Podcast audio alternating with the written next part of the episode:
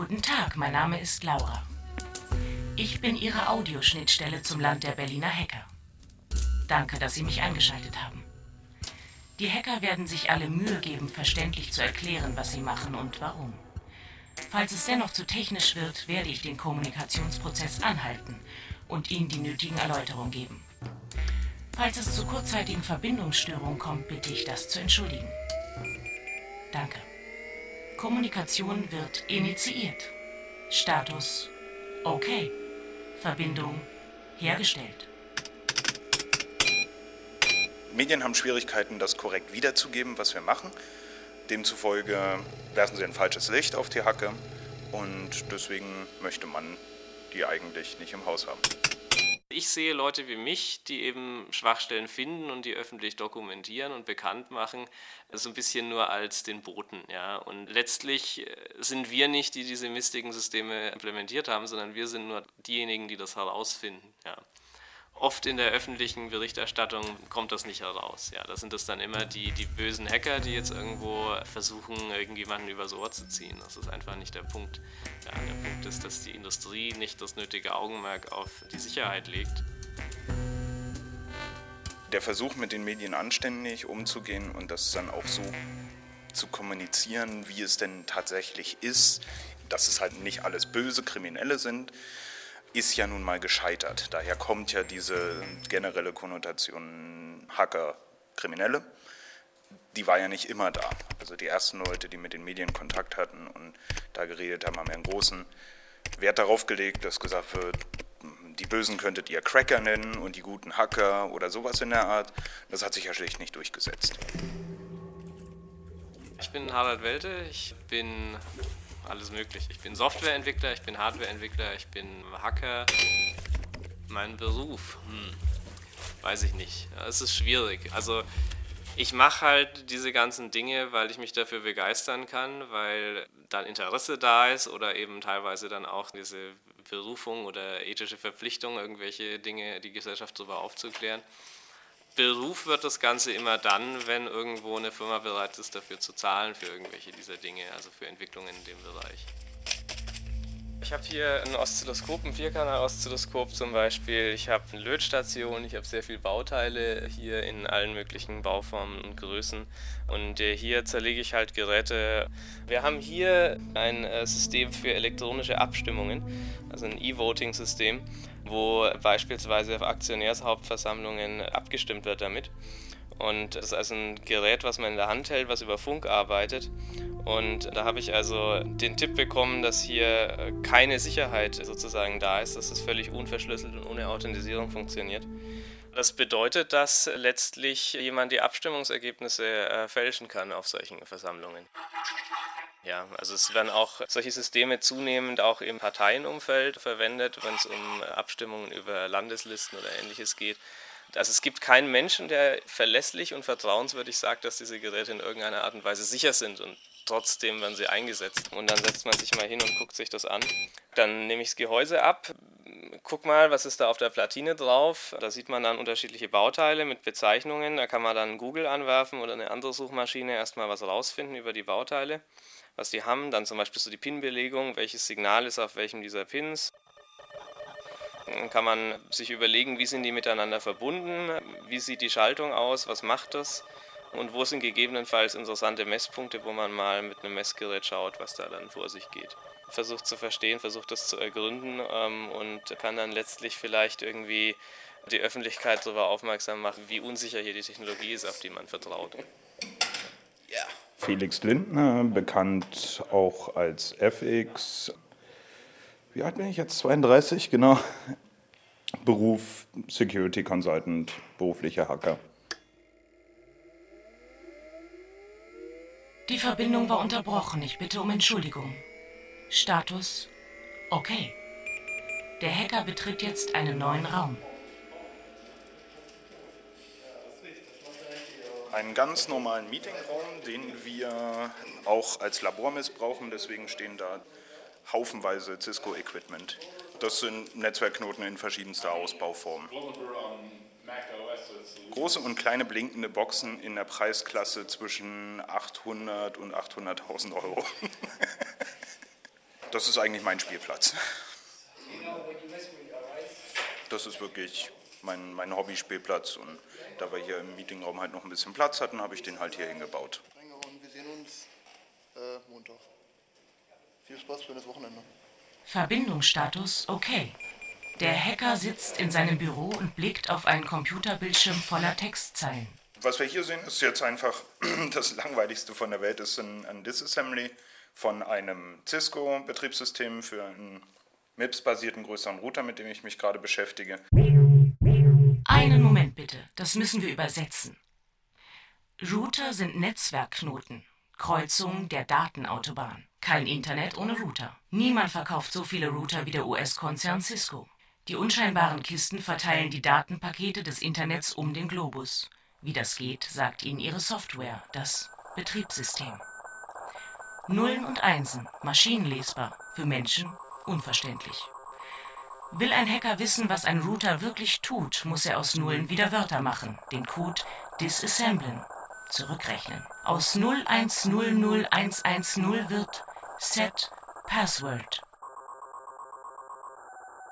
Und jetzt sieht man hier die ganzen Zeichenketten, die da drin auftauchen. Also, naja, alle möglichen Meldungen, die das Ding so rausspuckt. Und dann kann man jetzt dann zum Beispiel dahergehen und mal gucken, naja, wo sagt er denn irgendwas über falsches Passwort?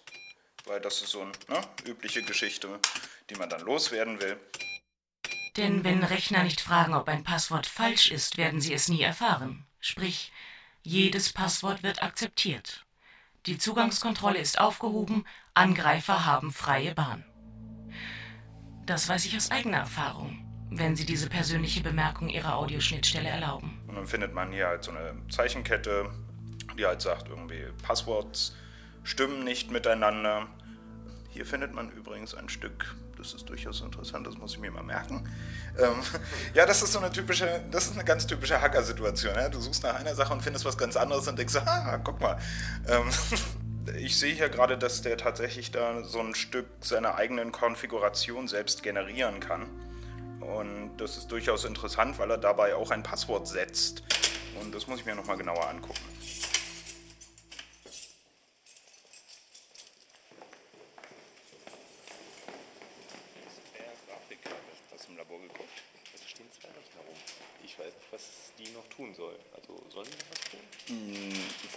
Rechner nicht demontieren, bitte. Okay. Hat sich erledigt, glaube ich. Aber guck mal, da könnte durchaus noch eine Grafikkarte einfach einzeln rumfliegen. Ach, das ist so ein persönlicher Fetisch von mir. Also ich hacke auf diesen Geräten jetzt seit zehn Jahren rum.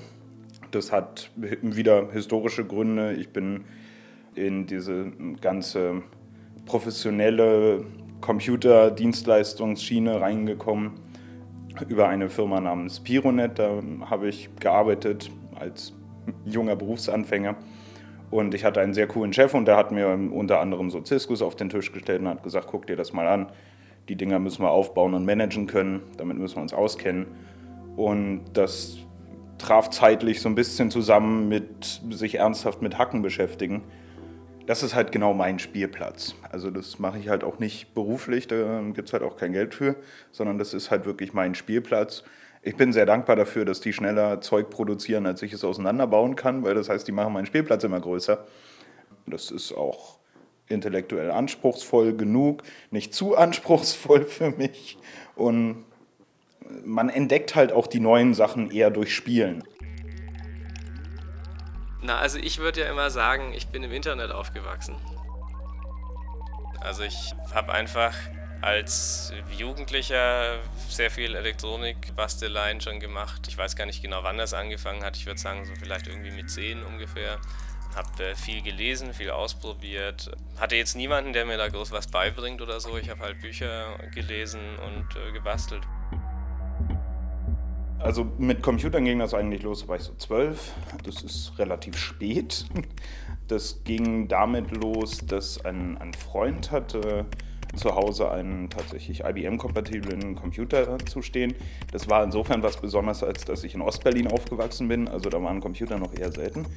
Und der Vater hatte irgendwas mit dem, mit dem Flugleitsystem in Schönefeld zu tun und deswegen hatte der da zu Hause so einen Computer stehen und der Freund hatte Computerspiele und das war natürlich eine sehr coole Geschichte. Und irgendwann, so ein halbes Jahr später, kriegte ich dann auch mal einen Computer, allerdings so ein DDR-Robotron Z9001-Gerät. Und naja, da gab es keine Spiele zu, da gab es nur ein Programmierhandbuch dazu. Und dann hatte ich so die Wahl, entweder ich gehe jetzt weiterhin zu dem Freund oder naja, ich baue mir halt meine eigenen Spiele. Und dann, dann beginnt man so ein bisschen Gefühl dafür zu entwickeln, wie, wie tun denn die Dinger, was machen die denn so. Und da war dann relativ schnell die Faszination geweckt. Für mich war das so ein, so ein Schlüsselerlebnis, das erste Mal an einem Computer zu sitzen, der nicht einfach angeht und dann geht's los, sondern der hat dann erstmal gefragt, gib mal Passwort. Und das ist so ein, so ein Schlüsselerlebnis. Okay, hm, hier gibt es jetzt eine Zugangskontrolle, die offensichtlich erstmal dafür gedacht ist, nicht überwunden zu werden.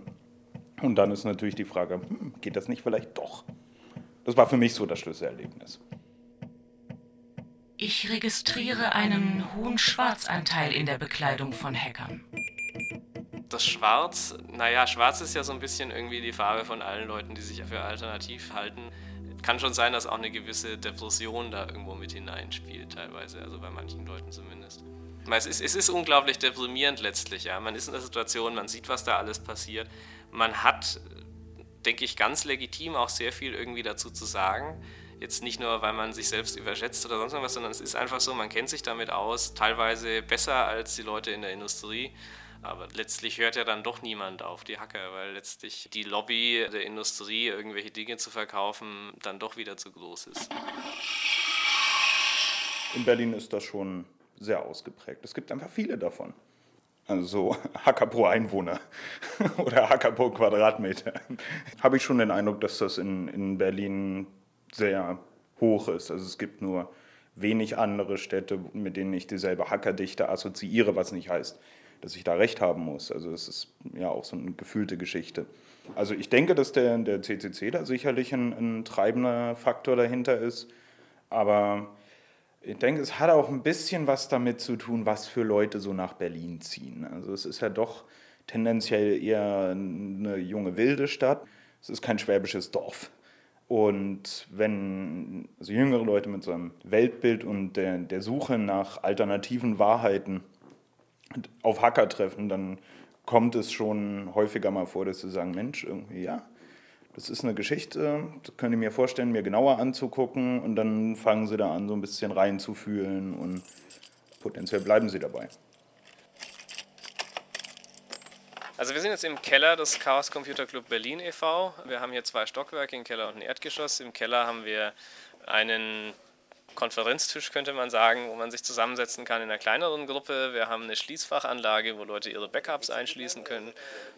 Muss ich mal kurz das Licht äh, anmachen. Da haben wir unser Labor. Das ist also äh, auch so ein kleines Elektroniklabor mit allen möglichen Geräten. Wir haben da auch ein Oszilloskop, äh, Logic Analyzer, wir haben alle möglichen mechanischen Werkzeuge, sämtliche Kabel und Adapter, die man sich vorstellen kann. Kommunikation wiederhergestellt. Ladesicherheitskopie der letzten 30 Sekunden. Der Hacker Harald Welte zeigte eine graue Kiste unter seinem Schreibtisch eine Basisstation für Mobilfunkmasten vom Typ Siemens BS11 Micro BTS. Gewicht 48 Kilo. Harald Welte hat ein ganzes Lager voll von diesen Mobilfunkstationen und verkauft sie über das Internet. Da geht es um äh, sogenannte GSM-Based Transceiver Stations. Das ist quasi das Gegenstück zum Mobiltelefon, also womit dein Mobiltelefon redet auf der anderen Seite. Also liegt hier auch eins unterm Tisch hier, das ist dieses Gebilde mit äh, vielen Kabeln und äh, groß und schwer. Der Hintergrund davon ist, in dem Mobilfunknetz, äh, wie wir es heute verwenden, das sogenannte GSM-Netz, gibt es auch seit langen Jahren theoretisch bekannte äh, Sicherheitsschwachstellen alle Leute, die in der Branche tätig sind, dazu gehöre ich ja auch, wissen, dass die da sind. Aber es wird halt nie irgendwas unternommen. weil diese Sicherheitslücken auch schwer kommunizierbar sind, solange man sie nicht praktisch vorführen kann. Also jetzt gerade seitens der Journalisten zum Beispiel, ja, wenn ich dem jetzt erzähle, naja, theoretisch könnte da jetzt jemand irgendwie sich dazwischen schalten in das Gespräch und mithören, aber dann sagt er mir, ja, dann beweisen Sie das doch mal, zeigen Sie mir das mal. Und dann kann man das nicht man konnte das lange Zeit nicht, weil die Netzseite, also diese Mobilfunksendemasten, wie man sie überall sieht, und die Technik, die dahinter steht, so teuer war und nicht allgemein verkäuflich, dass man quasi, wenn man nicht in der Branche als Betreiber oder als Hersteller tätig ist, den Beweis gar nicht erst antreten konnte. Die Werkzeuge dazu haben gefehlt. Jetzt habe ich glücklicherweise so einen größeren Restposten von den Geräten irgendwie erstehen können für außerordentlich günstige Preise. Das ist also mittlerweile über zehn Jahre altes Gerät von Siemens deswegen so günstig inzwischen. Und mit diesem Gerät und Software, die ich geschrieben habe, die auf einem PC läuft, kann man jetzt eben ein Mobilfunknetz simulieren. Das heißt also, ja, das funktioniert jetzt wie eine, wie eine Basisstation. Ich kann also darüber ein Gespräch abwickeln. Und wenn diese Basisstation sich ausgibt als zum Beispiel äh, Vodafone oder T-Mobile, dann wird ein Vodafone oder T-Mobile-Kunde versuchen, sich mit dieser Basisstation in Verbindung zu setzen der hat keine Möglichkeit herauszufinden, dass es gar keine echte von T-Mobile oder Vodafone. Das heißt, das eigentliche Gespräch geht völlig vorbei an dem normalen Netz. Und dadurch, dass ich das Netz bin, kann ich eben die Gespräche mitschneiden, sonst irgendwas tun. Die Tür ganz zumachen, dass sie dann auch, dass sie auch auf. Das ist de facto möglich, ja, und es ist auch schon immer möglich. Ich mache das jetzt zugänglicher, sagen wir so. Ja. Wenn jetzt jemand und die organisierte Kriminalität wiederum, die hat das Geld, ja, die kann sich auch eine, eine normale, reguläre Basisstation für 100.000 Euro kaufen, wenn die Interesse haben, irgendwie bei einem Politiker mitzuhören und äh, den irgendwie zu erpressen mit Informationen, die sie da erhalten oder so, dann ist das für die ein absoluter Klacks.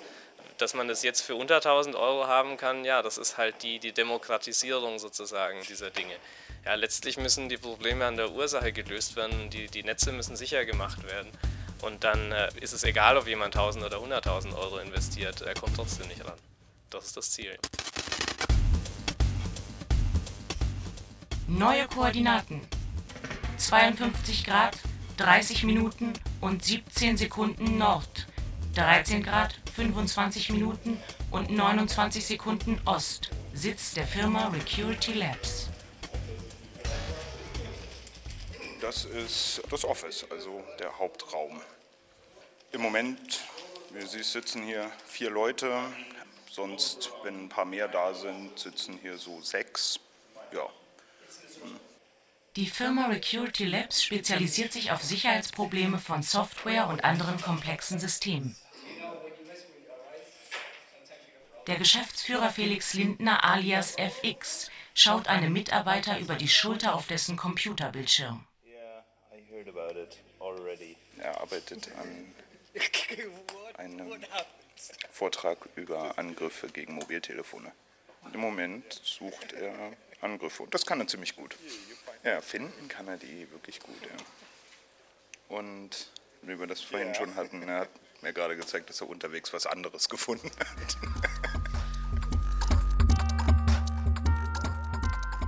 also es gibt ja so bei uns die Theorie, dass alle Sicherheitsprobleme mit dem Gedanken losgehen, niemand würde doch jemals Punkt, Punkt, Punkt. Also eine, eine ganz klassische Geschichte, man schreibt ein Roulette-Programm. Ja? Und das Roulette-Spiel fragt halt am Anfang, wie viel wollen Sie setzen? Und der Programmierer nimmt halt einfach diese Zahl, die da eingegeben wird und sagt so, wenn du verloren hast, wird das von deinem Konto abgezogen, wenn du gewonnen hast, dann wird Faktor, was auch immer du da jetzt gerade gesetzt hast, das multipliziert und auf dein Konto draufgehauen. Jeder normale Mensch spielt dann einfach mit dem Ding so, wie man halt Roulette spielt, setzt halt 100 auf Rot, kommt schwarz, hat man 100 verloren. Und der typische Hackerweg ist halt zu sagen, okay, ich setze jetzt minus 300 auf 0.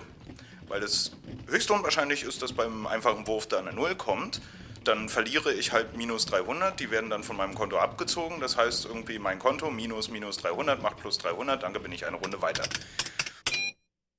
Einen Moment bitte. Der Spieler verliert das Spiel und kassiert dennoch 300. Das müssen wir erklären. Der Trick. Er hat minus 300 gesetzt, die, weil er verloren hat, von seinem Konto abgezogen werden. Zieht man jedoch eine negative Zahl von einer anderen Zahl ab, ergibt das de facto eine Addition. Wird also der negative Roulette-Einsatz von minus 300 vom Konto abgezogen, ergibt es tatsächlich ein Plus und damit ein Guthaben von plus 300. Statt Geld zu verlieren, hat man Geld gewonnen. Negative Zahlen hätte der Programmierer des Roulette-Programms also verbieten müssen. Wo der Programmierer, der weiß das wahrscheinlich auch, aber ähm, dem ist das Wurst. Der sagt, ähm, negative Zahlen brauche ich nicht, ist mir egal. Es macht keinen Sinn, die da einzugeben. Das mit dem, man hat das nicht so ganz klar gesagt, was man da eigentlich haben wollte, ist eigentlich genau die klassische Geschichte, wo dann Lücken entstehen. Wir gehen jetzt in die Seabase oder ja, in die Base. Du hast es vorhin als Hackerspace beschrieben. Eigentlich ist es ja eine Raumstation unter Berlin. Aber da solltest du die Einwohner fragen. Die können das besser wiedergeben.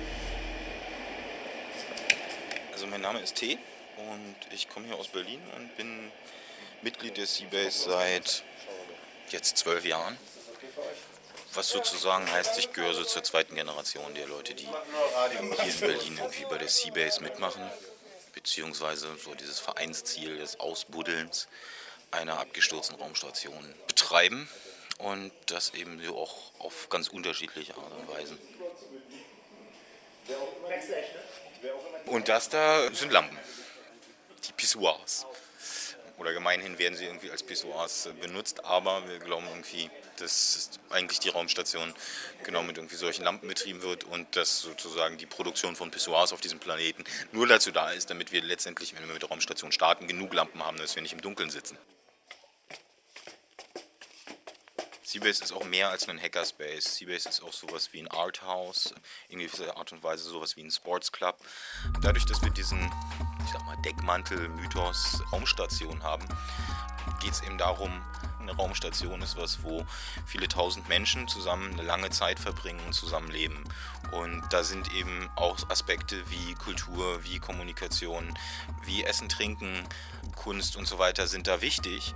Und wir versuchen zum einen eben die Räume zu schaffen, auch die hier in Berlin irgendwie Künstlern, Technikern, Hackern und so weiter zur Verfügung zu stellen.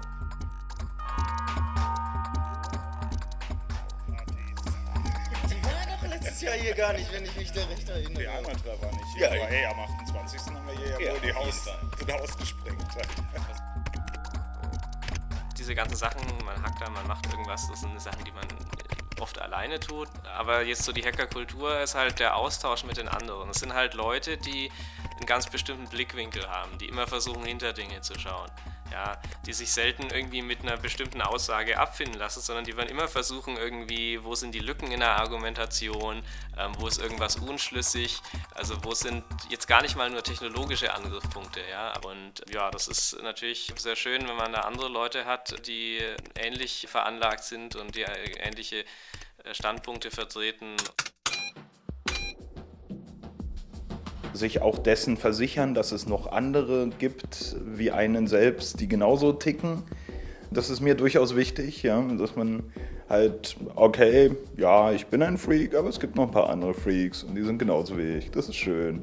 Und man fühlt sich ein bisschen weniger alleine auf der Welt. Und in der letzten Zeit, muss ich ganz ehrlich sagen, ist für mich auch ein sehr wichtiger Teil geworden, Partys mit den Leuten zu feiern. Also so richtig klassische Tanzpartys, elektronische Musik bis tief in die Nacht und Spaß haben. System wird heruntergefahren. Kommunikation mit dem Land der Berliner Hacker endet in 10 Sekunden. Vielen Dank und auf Wiederhören.